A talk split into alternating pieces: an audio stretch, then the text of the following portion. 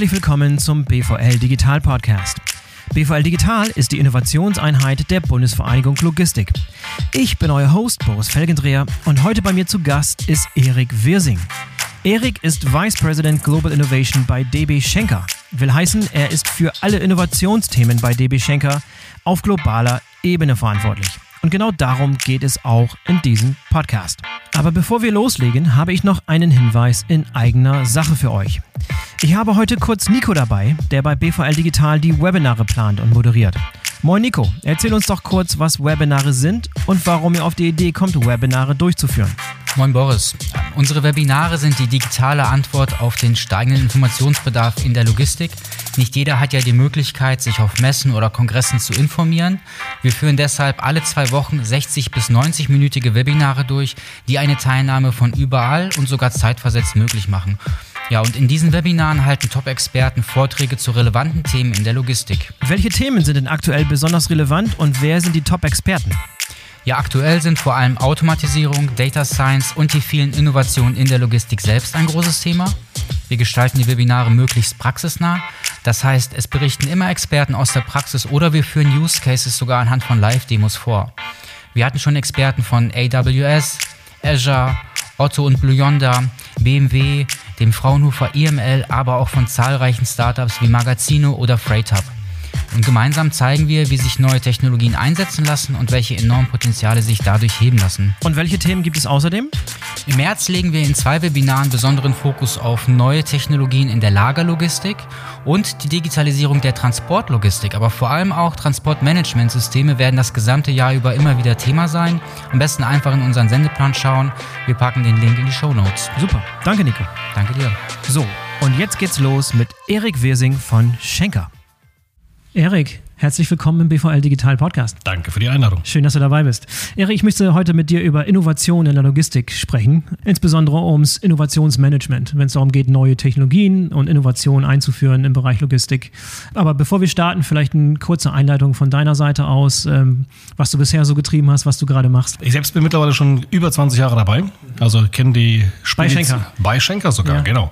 Mein Opa hat mal 1935 eine Logistikfirma gegründet, mein Vater hat heute noch eine, also ich bin wirklich von der Pike auf mit Logistik groß geworden. Ah ja, bin da wirklich noch, die reinge- Die Firma gibt's noch. Ja, sehr cool. In Thüringen. Aha. Da gibt's eine kleine Spedition, LKW-Spedition? Ja, eine cool. LKW-Spedition, Landverkehr, klassisch, genau, mit ein bisschen Umschlag.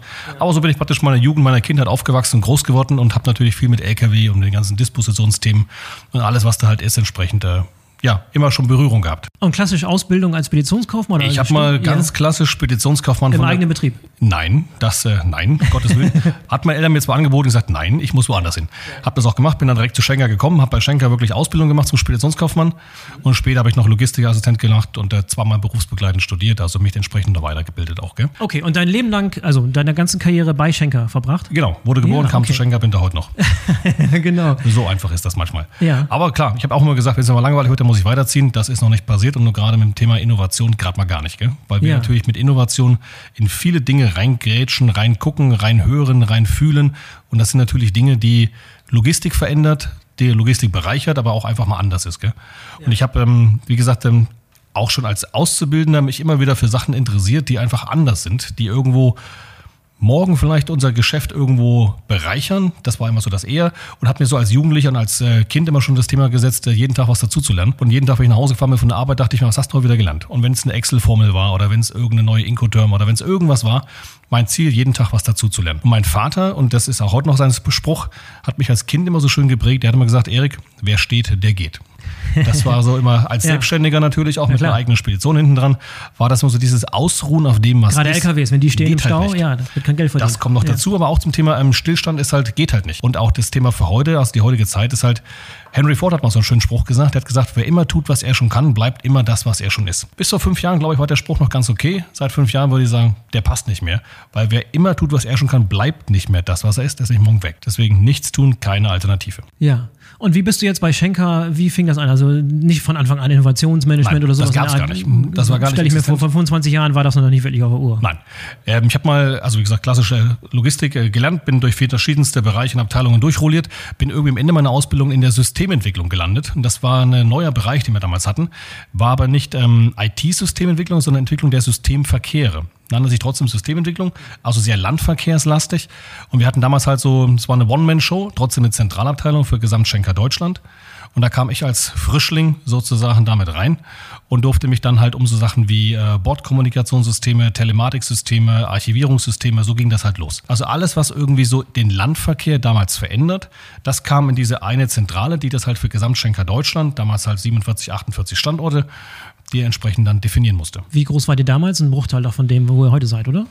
Kleiner, nicht ein Bruchteil. Ähm, ich habe die Zahlen jetzt von Schenker Deutschland nicht mehr ganz parat. Also wir sind aktuell global sind wir 76.000 Menschen und Schenker Deutschland glaube ich knapp 15.000 Menschen. Ich glaube damals haben wir so 11, 12.000 ja, okay. oder sowas. Aber schon gesundes Wachstum, Genau, kann man also sagen. auch einige Zukäufe natürlich, aber natürlich auch äh, organisches Wachstum, da ist schon viel passiert. So, deswegen bin ich immer, immer schon in die Sachen reingekommen und immer dann, wenn es irgendwo hieß, der Kunde möchte blinkende Punkte auf einer Karte haben oder wir müssen mal irgendwas digital machen, wir müssen mal irgendwas anders machen, äh, wirst du wir verstehen es nicht, geh du mal hin, hör das mal an. Und so ging das halt immer los. Und immer wenn es irgendwo nach irgendwie anders gerochen hat oder gefühlt hat oder du- sonst nicht nirgendwo reingepasst hat, Aha. Wörsing, mach mal. Ja, okay. Und deswegen ist das so der Lauf meiner, meines Lebens aktuell irgendwie, dass ich immer, wenn irgendwo was halt Neues war, auch Elektromobilität, später 3D-Druck, sei es Startups, sei es Forschung, sei es, ich habe ein paar Jahre im IT-Gipfel Deutschland mitgearbeitet, hier, wo wir ja für Frau Merkel da jedes Jahr so ein lustiges Buch gebaut haben. Das war auch eine zähe Geschichte, mit dem einen oder anderen Politiker da zu reden. Das hat man so als geneigter Logistiker so ein bisschen Ja. eine andere Geschwindigkeitsempfinden oder Bedürfnis. Aber es ist halt immer dieses Quere halt. Gell? Und ich habe äh, später dann auch IT mit restrukturiert, als dann hieß, wir müssen irgendwas neu machen und das passt sonst nicht rein. Ich gesagt, her damit, ich mache das.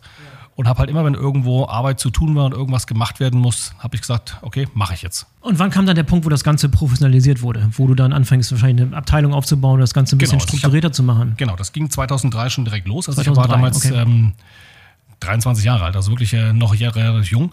Und habe, ähm, wir waren halt gesagt, mein Chef und ich. Mein Chef ist dann mit Anfang 50 ähm, sehr spontan verstorben. Und dann war ich plötzlich alleine da. So, und dann war ich praktisch als äh, junger Typ, 23 Jahre alt, eigentlich von Tuten und Blasen keine Ahnung, hatte aber gerade die Ausrollung der Bordkommunikation das erste Mal vor der Brust. Und das war im Endeffekt also Bordkommunikation sind bei uns mobile Scanner, die wir heute überall kennen, wenn da entsprechend die Zustellung passiert mit dem entsprechenden Scanner. Das war damals Rocket Science. Das hatte noch keiner, außer vielleicht ein paar CAP-Dienstleister.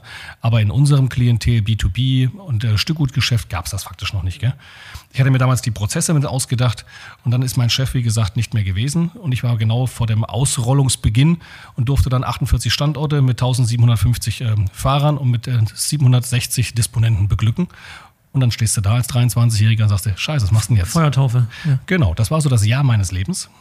Das war 2003. genau Ja. sehr, sehr, sehr intensiv.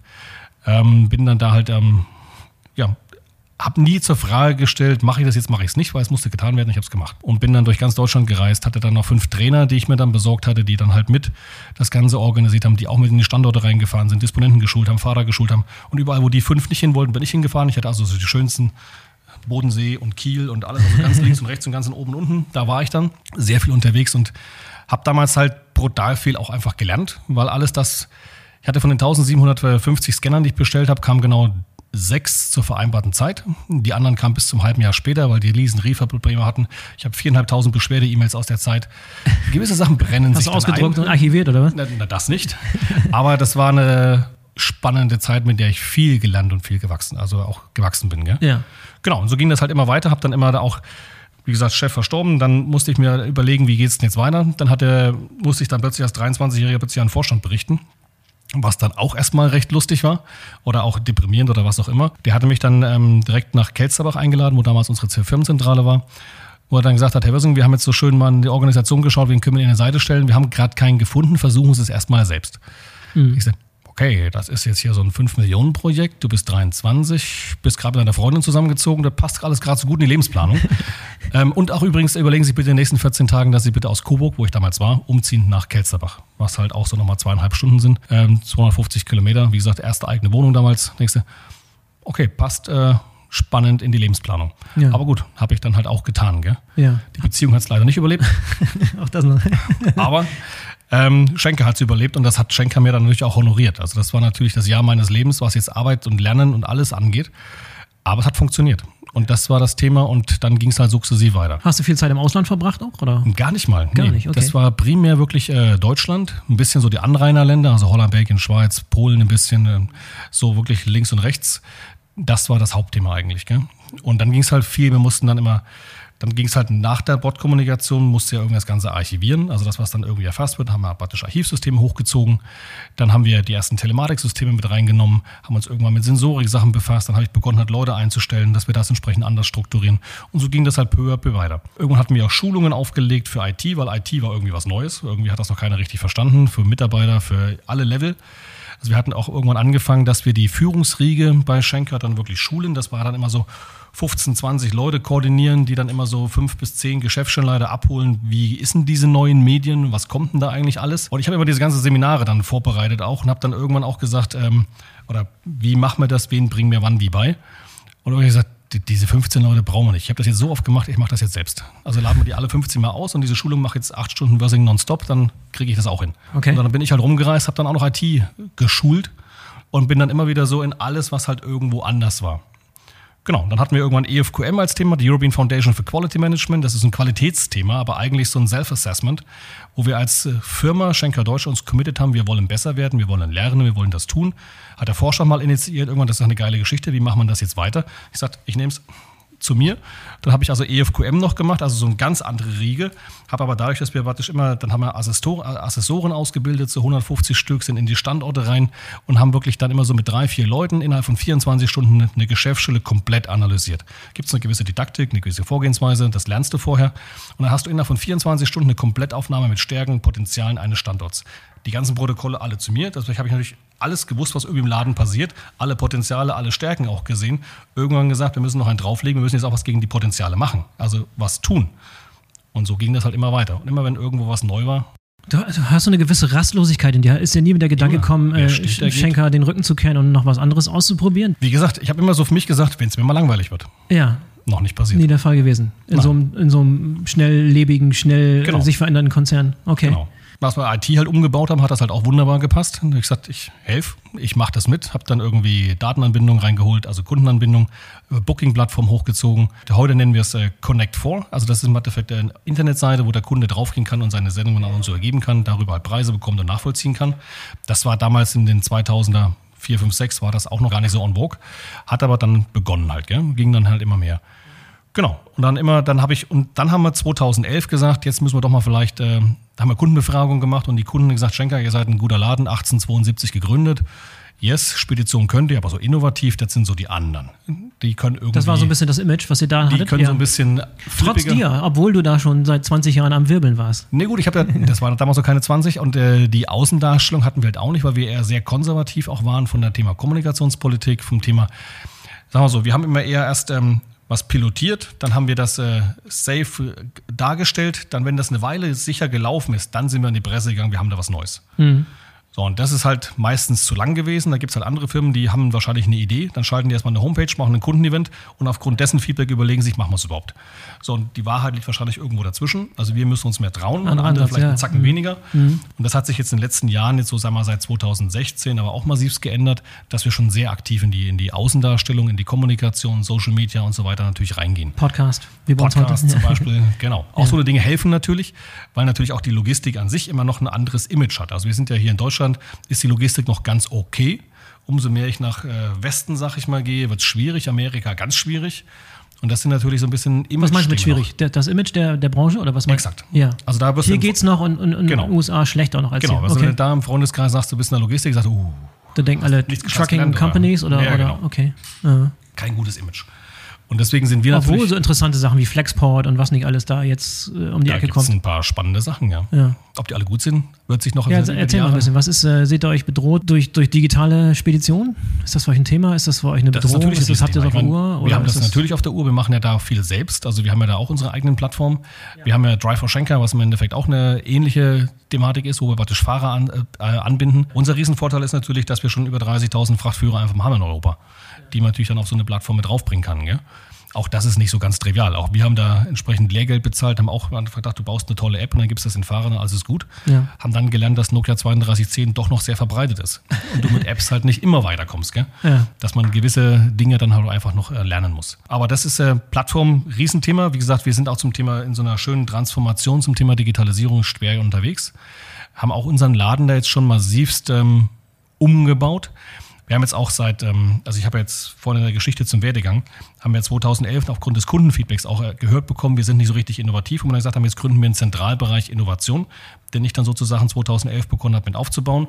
Und nochmal, im Vergleich zu euren Mitbewerbern, im Vergleich zu DHL und anderen, hattet ihr das Image, dass ihr nicht so innovativ seid? Genau. Ja, okay. Genau. Mhm. Grundsolide, die können Speditionen, die können auch sehr komplex, die können also auch die, es gibt bei manchen Wettbewerbern immer so dieses Thema, Brot und Butter machst du bei uns, und wenn es komplexer wird, gehst du zum Schenker.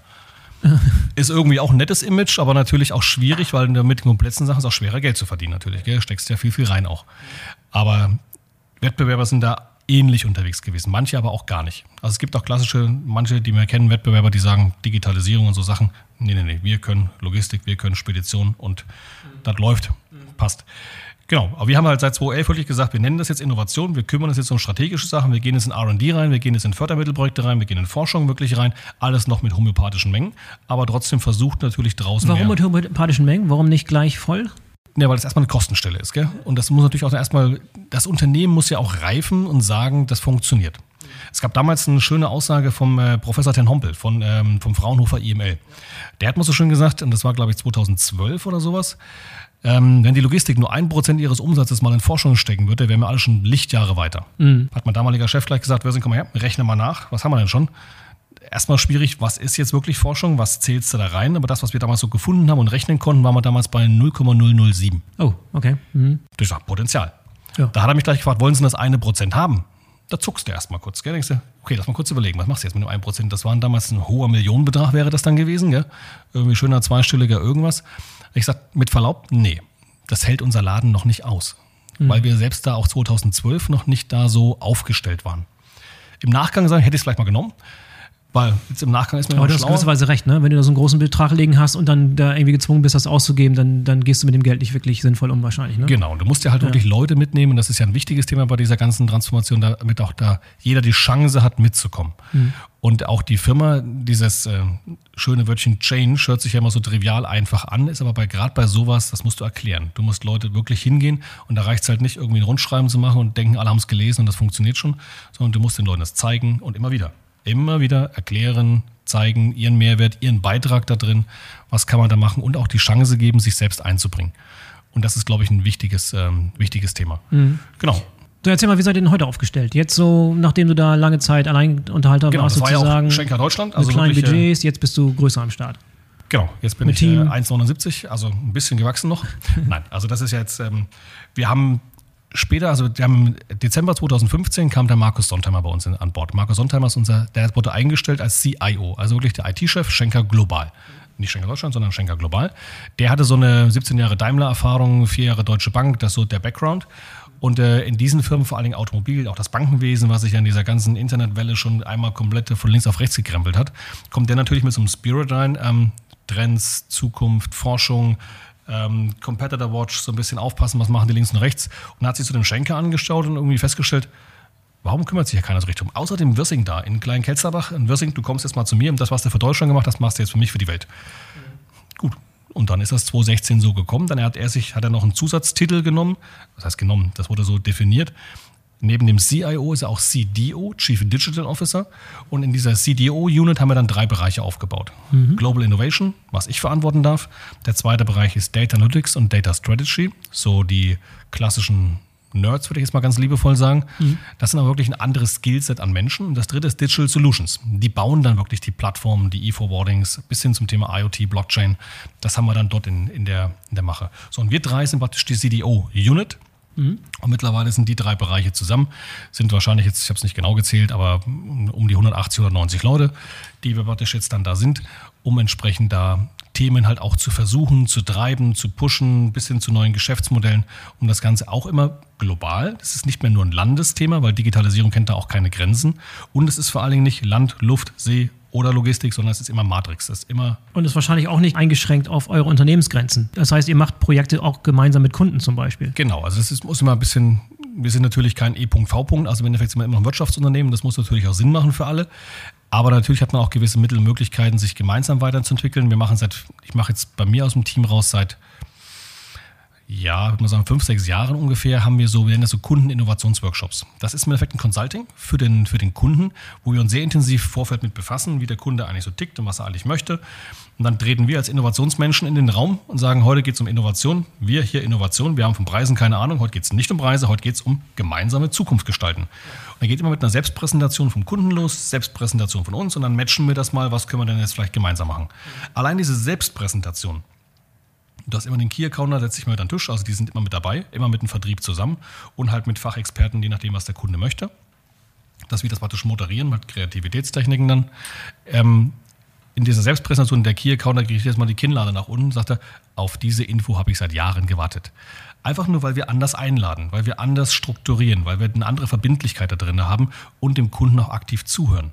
Das ist ja auch ein wichtiges Thema. Ja, andere Dynamik. Das ist kein Verkaufsgespräch oder so. Genau, sondern, ein bisschen sondern, hin ja. zum, wir haben dann einen Lego-Baukasten dabei, machen dann richtig Prototyping und machen am Ende ein kleines Awarding, haben dann so lustige Schenker-Dollar mit dem Gottfried drauf, also unserem Gottfried Schenker, und investieren dann in die beste Idee, wie als wenn es ein Startup wäre. Gibt es konkrete Beispiele von Ideen, die aus solchen Workshops resultieren? Da kommt viel so Richtung Visibility, also viel Richtung Transparenz, viel so auch Control Tower-Themen, kommen aber auch mal ganz äh, nicht digitale Sachen wie Verpackungsthemen, die dann einfach mal auch diskutiert werden. Geht aber auch bis hin, ähm, sollte man nicht gemeinsam mal uns ein Startup anschauen, das vielleicht gemeinsam testen, vielleicht sogar gemeinsam investieren. Geht bis hin zum Thema Robotik, Richtung HEVs, da ist mittlerweile einiges an, an Bedarf auch. Bis hin, ähm, wir müssen 40 Jahre lang Ersatzteilversorgung für irgendwas machen, können wir das nicht, alles was älter ist als 20 Jahre, irgendwie 3D drucken und bei uns aus dem Sortiment nehmen und ihr Schenker druckt das dann, wenn es irgendwie gebraucht wird. Also auch so gemeinsame Sachen bis hin zu Supply Chain Optimierungen, wo der Kunde sagt, äh, wo baue ich denn jetzt mein nächstes Lager hin in Europa? Hier sind meine Quellen, hier sind meine Senken, hier sind meine Werke. Wo macht denn das am sinnvollsten Sinn? Wo wir wirklich in so die Diskussion reingehen. Ist dann auch immer Ziel, erstmal ganz viele Ideen zu generieren, wieder so ein bisschen Design Thinking ist, Masse, dann runterbrechen. Am Ende hast du am Ende des Tages so zwei, drei, vier konkrete Dinge mit Maßnahmen, mit Zeitplänen, mit Verantwortlichkeiten, mit einer lustigen Titel. Auch das hilft immer, macht das irgendwie auch mit, mit sehr, sehr viel Spaß, dass das möglichst konkret wird. Und das ist eine riesen Erfolgsgeschichte, weil es eine andere Form des Customer Bondings auch ist, gell? weil du die wirklich dem Kunden zuhörst, verstehst. Und das sind aber auch Kunden, wenn wir gerade auch neue Geschäftsmodelle entwickeln, das sind Kunden, die wissen, Schenker tickt so und die kann man auch mal anders befragen, weil du brauchst immer dieses Customer Voice Thema, also mal wirklich zuhören, weil egal wie toll du denkst, Logistik zu machen, egal, egal wie toll dein Geschäftsmodell ist, 80 Prozent aller Ideen zerlegt dir der Kunde sofort. Ja, ja, macht Sinn, macht Sinn die, die Kunden da früh ins Boot zu holen. Ne? Aber dieser, solche dieser Sachen Schritt, das hört sich, ja, hört sich so trivial an. Wir müssen mal rausgehen und Kunden fragen. Das ist nicht normal in der Logistik gewesen. Weil wir immer gesagt haben, wir sind hier Logistiker. Wir sind seit 150 Jahren da. Wir wissen, wie das funktioniert. Und wenn wir das so bauen, wird der Kunde dann schon folgen. Mhm. Das geht schon seit vielen Jahren nicht mehr gut. Und deswegen dieser Schritt wirklich rauszugehen, auch diese, diese Gefahr zu haben, dem Kunden etwas zu zeigen, was halt nicht fertig ist oder was halt nur eine Idee in eine Richtung ist. Ähm, wo du ja auch immer so denkst, ich kann Fällt, fällt uns, uns Deutschen auch nicht so leicht, ne? Genau. Der Chinese oder der geneigte Asiate macht es halt ein bisschen anders. Der bringt eine 80% Lösung auf den Tisch und die letzten 20% macht er da aufgrund des Feedbacks. Ja. So, und wir brauchen als Alles Deutsch- erstmal Beta, ja. Genau, wir brauchen halt diese 120% Lösung, bevor wir uns trauen, überhaupt rauszugehen. Mhm. Und das ist halt so ein bisschen ähm, schwierig noch. Gell? Es wird besser und das nimmt auch äh, Dynamik auf und Geschwindigkeit. Und wir trauen uns auch immer mehr, aufgrund, weil die Welt sich halt immer schneller dreht. Du hast oftmals gar keine Zeit mehr, die 100% fertig zu machen.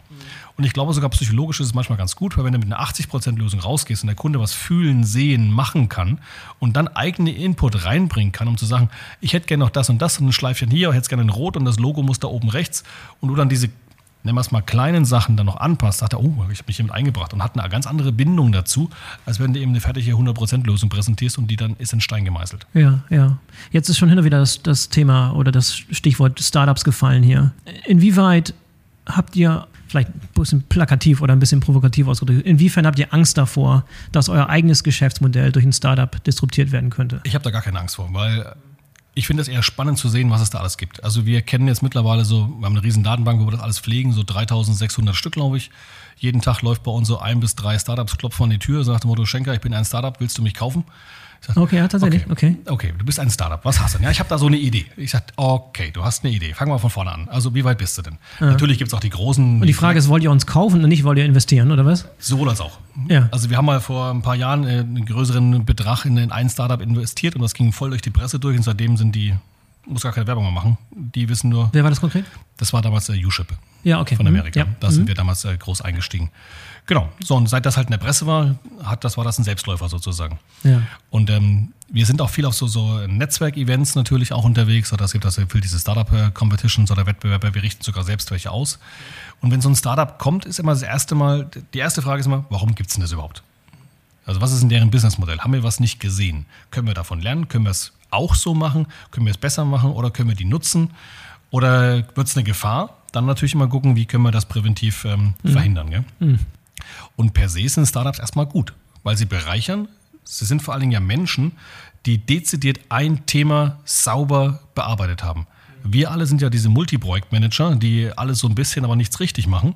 Und diese Startup-Themen sind meistens ein Thema, Leute drauf, tun. Und Blut und Wasser und alles Es gibt investieren. halt im großen Unternehmen immer diesen, diesen Anreiz, den Status quo zu erhalten. Und im Exakt. Startup ist es geht es darum, den Status quo auf, Genau. aufzumischen. Ne? Also wir ja. sehen ein bisschen, dass wir sogar diese Startups mittlerweile sogar als ein bisschen Hiring-Börse sehen, so nach dem Motto, dein Geschäftsmodell, hm, du als Mensch, Ja, hast, ja, nicht Lust, hast nicht Lust für Schenker zu arbeiten. Ja, richtig. Weil das sind natürlich genau die Menschen, die wir brauchen, die so wirklich Mut haben, sich selbstständig zu machen, die Mut haben, ein Thema dezidiert mal zu bearbeiten und die vielleicht auch mal gescheitert sind. Und das ist genau ein Skill, die ich sage, total geil. Ja. Die brauchen wir. Und ist das, äh, fällt das leicht oder ist das einfach, jemanden, der ein Startup selber gegründet hat mit einer Technologie, dann dazu zu bewegen, bei Schenker anzuheuern? Durchaus, weil wir werden ja auch mit mehr Tech, Tech für Unternehmen. Gell? Also wir haben mittlerweile so die, die Strategie, dass wir bis 2030 soll ungefähr so so 40, was auch immer Prozent äh, soll aus digitalen Geschäftsmodellen schon kommen. Also wir hatten jetzt gerade jetzt, ähm, wir sind ungefähr bei 17 Milliarden Umsatz. Und äh, mein Chef, der Markus, hat letztens auf einer Veranstaltung auch gesagt, in den nächsten fünf Jahren sollen zwei Milliarden bereits aus digitalen Geschäftsmodellen kommen. So, das ist mal eine Ansage. Ja. So, und jetzt müssen wir, wir wissen auch nicht genau, was das alles ist, arbeiten aber darauf hin, Richtung IoT-Plattform, Richtung Virtual Supply Chain Management, also Richtung Beratungsleistungen auch, bis hin zum Thema 3D-Druck und so weiter. Also da gibt es diverseste Ansatzpunkte. Und YouShip war eure le- letzte große Investition beziehungsweise In dem Ausmaß ja. Übernahme? Ja. Nee, es war keine Übernahme, es war ein Anteilkauf. Anteilkauf, ne? Ja. Die Bahn, also wir haben ja die, also wir haben als Schenker keinen Venture Capital Fonds. Das brauchen wir in dem Sinne auch nicht, weil die, also entweder glauben wir dran, dann nehmen wir das Geld sozusagen so auch in die Hand. Oder die Deutsche Bahn hat einen Venture Capital Fonds, deren, dem wir uns sozusagen mit bedienen können. Naja. Mhm. Da bringen wir uns sozusagen mit ein, evaluieren mit, beraten mit und die Bahn hat jetzt, müssen wir jetzt nachgucken, 13, 14 Startups hat sie Anteile gekauft. Immer eine Minderheitsbeteiligung, also unter 25 Prozent. Und das sind, das sind tolle Lösungen. Auch Lösungen jetzt, äh, einer der bekanntesten ist ja What Free Words. Ja, Ist cool. das- Ja, Da ist die Bahn halt schon vor zwei, zweieinhalb Jahren jetzt eingestiegen und das hat super funktioniert. Ja, die Bahn ist da eingestiegen und wir haben es natürlich dann auch sehr stark promoted. Also wir haben das in unsere Transportmanagementsysteme reingebracht. Wir haben mit der Messe Spezialverkehr damals angefangen. Weil What Free Words ist ja diese Geokodierung von einem Raster von 3x3 Meter und jedes 3x3 Ding Einfach und einfach. hat drei Worte. Ja, ja, Ich habe hervorragend. es mittlerweile auf meiner Visitenkarte draufstehen, also wo genau die Eingangstür ist zum Gebäude. ja. Aber wo ist noch nicht so richtig bekannt, ne? Ich, ich bin Es überrascht, kommt. wie wenig Leute das kennen. Ja. Es kommt und wir integrieren es halt immer mehr in die Systeme. Wie gesagt, Messe Spezialverkehr. Wir sind großer Messespediteur und wenn du jetzt was anliefern sollst, wo ist die Messe? Ja. Hauptstraße 10 und dann kommen so zwei Hektar Ein- Messefläche. Eingang Nord, ja, nee. Wo ist jetzt mein Stand? Und ich sage, ja, hier, Hund, Katze, Maus, da. Ist mein Messestand. Wir nutzen es im Freundesbereich. Wir haben das in der Firma bei uns sehr, sehr stark. In unserer, in Essen, bei unserer Firmenzentrale, bei unserem Head Office, steht über der Tür auch Smiling Always Seating. Das, man kann sich die Worte nicht aussuchen. Ja, ja. Smiling Always Seating ist genau die 3x3 Meter Eingangstür vom Eingang in Essen von unserem Hauptgebäude. Genau, das ist eine Sache, die der Logistiker braucht gescheite Adressen. Und wir haben halt Frankreich mit Departements, Indien hat irgendwie nichts Gescheites, überhaupt nichts. Dann hast du England mit was auch immer. Die, die Grundidee von What Free Words ging ja in London mal los. Und das waren irgendwie zwei Musiker, die auf irgendeinem Gig eingeladen waren, irgendeine Hochzeit. Und die auf dem Konzert treffen Und die wollten. So, sollte ne? Church Street Number 10 oder sowas. Und es gibt aber 25 Mal die Church Street Ja. in London. So, welche jetzt? Und der eine war halt da und der andere da und Hochzeit gerissen. Und das war so der Kasus Knacktus, okay, wir müssen da irgendwas gegen tun. Und dann kamen die auf die Idee mit den What Free Words. Und das ist eine so geniale Idee, dass man mir denkt, warum kam man nicht selbst auf die Idee? Ja, ist es nicht relativ einfach, das nachzubauen? Die haben so viel Patente darauf, das Ah, kannst du okay. nicht. Das Mhm. ist irre. Selbst vom Wording her, du hast sogar in urbanen Bereichen, also stadtinnen, sind kürzere Worte als außen, also in Freifläche ein bisschen längere. Dann musst du ja viele so rassistische und Kriegsthemen und das ist alles raus, also die sind gar nicht dabei. Und ähm, dann hast du auch im Englischen brauchst du, glaube ich, 40.000 Worte. Und das ist schon eine Aufgabenstellung, im Englischen 40.000 Worte zu finden, im Deutschen nicht. Deutschen haben genug Worte. Ähm, um dann den Erdball zu geokodieren, ja. Und es ist ja keine, es ersetzt ja nicht GPS, es ist ja nur ein 3x3 Meter Raster. Wenn man jetzt mal an die Zukunft noch ein bisschen denkt, Drohnenlandeplätze, die wird auch nicht in deiner Hauptstraße 10 bei deiner Klingel, sondern die soll auf dem Dach, in der Garage, im Garten. Ja, ja. Dreimal drei Meter, ziemlich coole Größe. Also für alle Zuhörer, die jetzt gar nicht wissen, wovon wir reden, sollten mal googeln, What Three Words, äh, fantastische Sache. Ist meiner Meinung nach nicht ansatzweise so bekannt, wie es sein müsste. Ja, und es gibt es einiges THW, Rotes Kreuz, die in Krisengebieten das halt mittlerweile halt schon nutzen, wo alles zerstört ist, keine Straßennamen mehr da sind. Und plötzlich habe ich weltweit, und das ist für uns natürlich ein Riesenthema, ein einheitliches Adresssystem. Mhm. Und man kann sich die App frei runterladen. Da hat man, kannst du sagen, hier, Weihnachtsmarkt, Glühweinbude, wo stehen wir denn? Sagst du, hier, Hund, Katze, Maus, an der Glühweinbude. Das hätte ich mal schicken sollen, hätte ich nicht sagen müssen, Konferenzraum ja. 7, sondern ja, genau. irgend so ein Quadrat. Genau, das macht die Bahn und die Bahn ist da wirklich als strategischer Investor wirklich halt unterwegs. Hat auch am Anfang eher so ein bisschen in disruptive Sachen ähm, investiert, hat aber dann auch nach einer Zeit die Strategie ein bisschen geändert, dass man auch in Dinge investieren soll, die uns dann gleich was helfen. Das fand ich auch gut. Also beides macht Sinn. Ist halt nur immer eine Strategiefrage. Und so haben wir jetzt auch ein paar Sachen wie What Free Words, die halt auch Logistik halt helfen. Und da kommen halt auch noch ein paar mehr jetzt um die Ecke.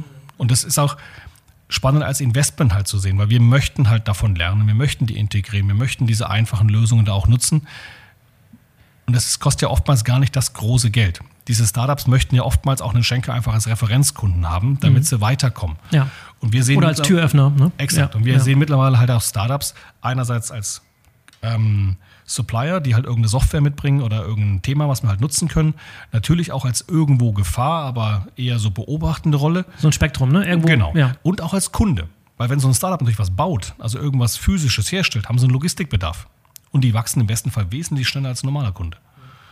Und das kann auch nicht jeder, weil wenn du so ein Startup hast oder braucht irgendwie 10 Quadratmeter in der, Fläche, in der Halle bei dir und nächste Woche braucht er aber 500 und die Woche drauf 10.000, so schnell wächst kein normaler Kunde. Mhm, ja neun von zehn siehst du dein Geld nie wieder, aber das eine, was funktioniert, ist natürlich super. Erik, du hast jetzt noch einiges an Erfahrung mit der Einführung von neuen Technologien. Ähm, was sind so klassische und typische Fehler, die du immer wieder siehst, die andere Firmen oder Kunden oder Partner machen bei der Einführung von neuen Technologien? Was sind so klassische Fehler, so die, die Klassiker? Was wird Klassiker, ständig also natürlich, was ein Thema ist natürlich Kommunikation, Kommunikation, Kommunikation. Also auch bei die gerade bei so neuen Dingen erklären, wieso, weshalb, warum. Mhm. Und das nicht als äh, Dissertation oder sonst wie Enzyklopädie, sondern auf den Punkt. Am besten mit einem Tutorial, am besten mit einem Video, am besten mit einem Podcast, am besten mit was Pragmatischen und auch nicht nur über einen Kanal. Wichtig ist auch äh, Management Attention. Also wenn der Kopf des Unternehmens nicht dahinter steht, lass es lieber. Dann mhm. macht es keinen Sinn. Also mhm. Norddeutsch oder Norddeutsch immer so ein bisschen, der Fisch beginnt am Kopf zu stinken. Passt bei dem Thema halt auch. Gerade wenn neue Dinge eingeführt sind, die auch nicht everybody's darling sind, musst du auch mal ein Kreuz haben, um es auszuhalten, auch den Wind auszuhalten. Und ich glaube, was wir halt auch sehr gut können als Deutsche, ist äh, zwar was Neues einzuführen, aber nichts Altes abzuschalten. Und das ist halt auch so ein Also eine Hybridlösung. Wenn das Alte immer noch da ist, welche Motivation soll es geben, das Neue oder was anderes zu nutzen? Erst wenn der Druck steigt, weil das Alte nicht mehr da ist, werden sich Leute oft damit befassen. Ich habe vorhin von meiner ersten Großprojekt Bordkommunikation erzählt, wo ich das damals ausgerollt habe. Wir dachten damals auch, die Fahrer werden das Hauptproblem werden, dass die plötzlich mit so einer Technik umgehen müssen. Pustekuchen, die Disponenten waren das Problem oder die größte Aufgabenstellung, weil die plötzlich disponieren mussten über einen Bildschirm. Und ich war noch in der Geschäftsschule, das vergesse ich auch nicht so schön, wo ich wirklich da stand, habe die Leute gerade geschult und dann hat der Fahrer angerufen oder der Disponent hat den Fahrer angerufen, so rum war's. Hier, Egon, fahr mal zu Siemens, keine Ahnung, an Rampe 17 und bring mal noch das irgendwie mit. Wo der Fahrer, der hatte Lautsprecher an, einfach nur gesagt hat, ja, schick's mir auf meinen Scanner und hat einfach aufgelegt. Okay. Das war der Moment, wo der Disponent das erste Mal den Rechner anschalten musste. Und sagte, Schande, jetzt, äh, okay, wie war das nochmal mit dem System? Wie baue ich das jetzt und wie schäge ich denn das? Und das ist so, der Druck muss manchmal natürlich auch dann da sein wie gesagt, Kommunikation, dranbleiben, nicht als Eintagsfliege das Ganze sehen, sondern auch über einen Zeitraum das Ganze mit äh, steuern.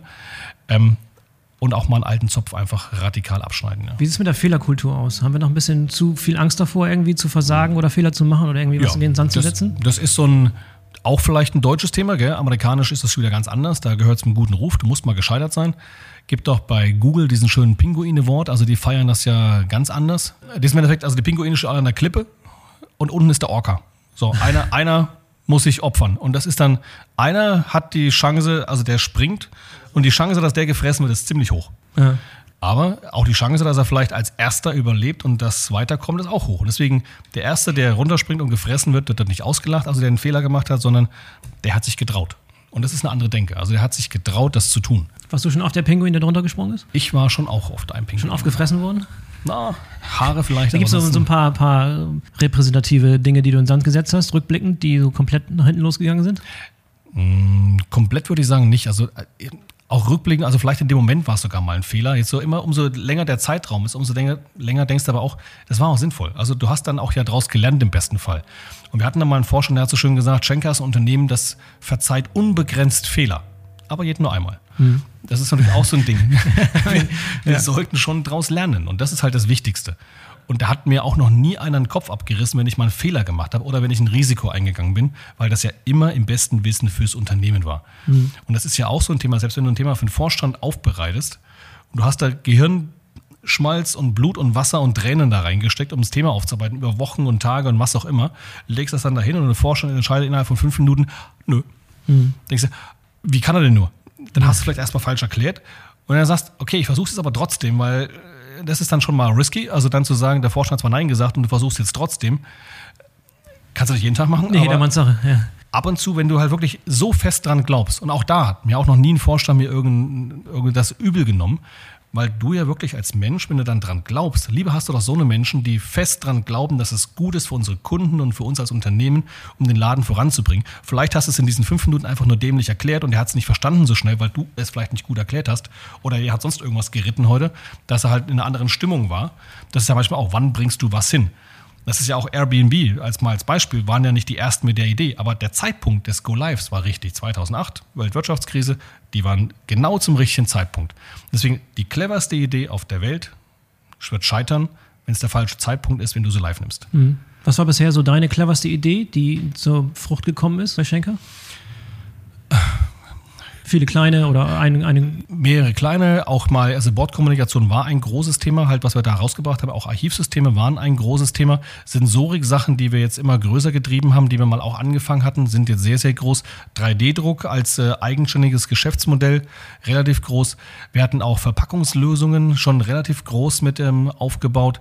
So, und jetzt habe ich halt auch relativ viel RD und in diese Szene mit rein was ähm, dann, wir haben jetzt in Einride den ersten autonomen LKW in Schweden auf der Straße. Das ist eine tolle Kooperation. Wir hatten letztes Jahr den ersten autonomen Wechselbrückenfahrzeug in, in Nürnberg auf dem Grundstück. Wir haben VR-Stapler-Trainings jetzt etabliert, wo wirklich die Mitarbeiter trainieren, in Stapler zu fahren. Und das ist so gut, dass wir sogar mit dem TÜV schon gesprochen haben, ob man den offiziellen Staplerführerschein bekommen kann, auch wenn ich nie an einem realen Stapler gesessen habe. Sondern wirklich nur mit einem Sitz, der sich mitbewegt, mit Joystick, mit Lenkrad, mit Fußpedalen. Volles Paket. Und da überlegen wir jetzt auch, weil dieses Gesamtpaket, was wir da in unserem Forschungslab in Dortmund gebaut haben, kommt so gut an und ist, jetzt fragen uns Universitäten, Berufsschulen, andere Firmen, kann ich das kaufen von euch? Ich gesagt, da hatten wir am Anfang gar nicht drüber nachgedacht, weil eigentlich haben wir das nur für uns gebaut, um unsere Mitarbeiter zu schulen. Aber warum denn eigentlich nicht? Der geneigte Logistiker, wenn er was Geld verdienen kann, macht er das. Gell? Und deswegen gibt es so viele Sachen, die auch und bis hin natürlich, was vielleicht bei uns intern auch ein großes Thema ist, ist auch Kommunikation intern. Weil Kommunikation nach außen über Social Media und LinkedIn ist immer das eine. Aber auch intern, du darfst die Mitarbeiter nicht vergessen. Klar. Und das ist halt ein wichtiger Punkt. Und auch dieser Spagat zwischen Digitalisierung, Neuerungen, neue Geschäftsmodellen und dann hinten geht E-Mail gerade nicht. Das ist halt dann auch so ein ja. Spagat. Ja. Geht bisschen, ich hatte vor zwei Jahren hat man eine lustige Diskussion oder eine gute Diskussion auch. Es gibt in Berlin ein Startup, das nennt sich ja Mission to Moon. Super, erstmal aus einer Google X Challenge heraus entstanden und das ist wirklich Thema. Ähm, die möchten einen Linienverkehr zum Mond aufbauen mit äh, Red Bull und Audi und Vodafone, alle so als Schlepptau, also richtig große Firmen hinten dran. Und wir hätten halt auch der offizielle Logistikpartner werden können. Mhm. Da zuckst du dann so kurz mal. Eigentlich eine geile Geschichte. Und das haben wir uns dann aber auch nicht getraut, damit zu machen, weil das ist halt wirklich, der Spagat ist dann schon brutal. Ja, man muss nicht auf alles aufspringen, glaube ich. Das ist ja das Schöne. Also ja. das Schöne und Gefährliche zugleich. Man kann sich heute 24-7 mit irgendwas beschäftigen, was gar keinen Mehrwert bringt. Ja, ja. Eine gewisse Strategie muss dahinter sein. Und Strategie ist auch immer ein Teil, was man nicht macht. Ne? Genau. Da haben wir halt ja. auch Kommunikation und das ist halt auch so, ich bringe Magazine raus mittlerweile intern, wir bringen Filme raus intern. Also ich bringe viermal im Jahr die Future Insight, das ist so unser Innovationsmagazin. Zweimal im Jahr die Innovation Insights, was auch nach extern gehen kann. Und das ist so, steht der Tropfen, hüllt den Stein und erzähle und erkläre das Schenke auch mehr ist als nur Transport von A nach B. Das ist unser Brot und Butter. Wenn das nicht funktioniert, können wir den ganzen Rest vergessen. Genauso wie klassische IT, CIO-Bereich mit Rechenzentrum, Transportmanagementsystem, Data Management. Wenn das nicht da ist und nicht sauber funktioniert, brauchen wir keinen CDO-Bereich und keine Innovation, dann brauchen wir das alles nicht.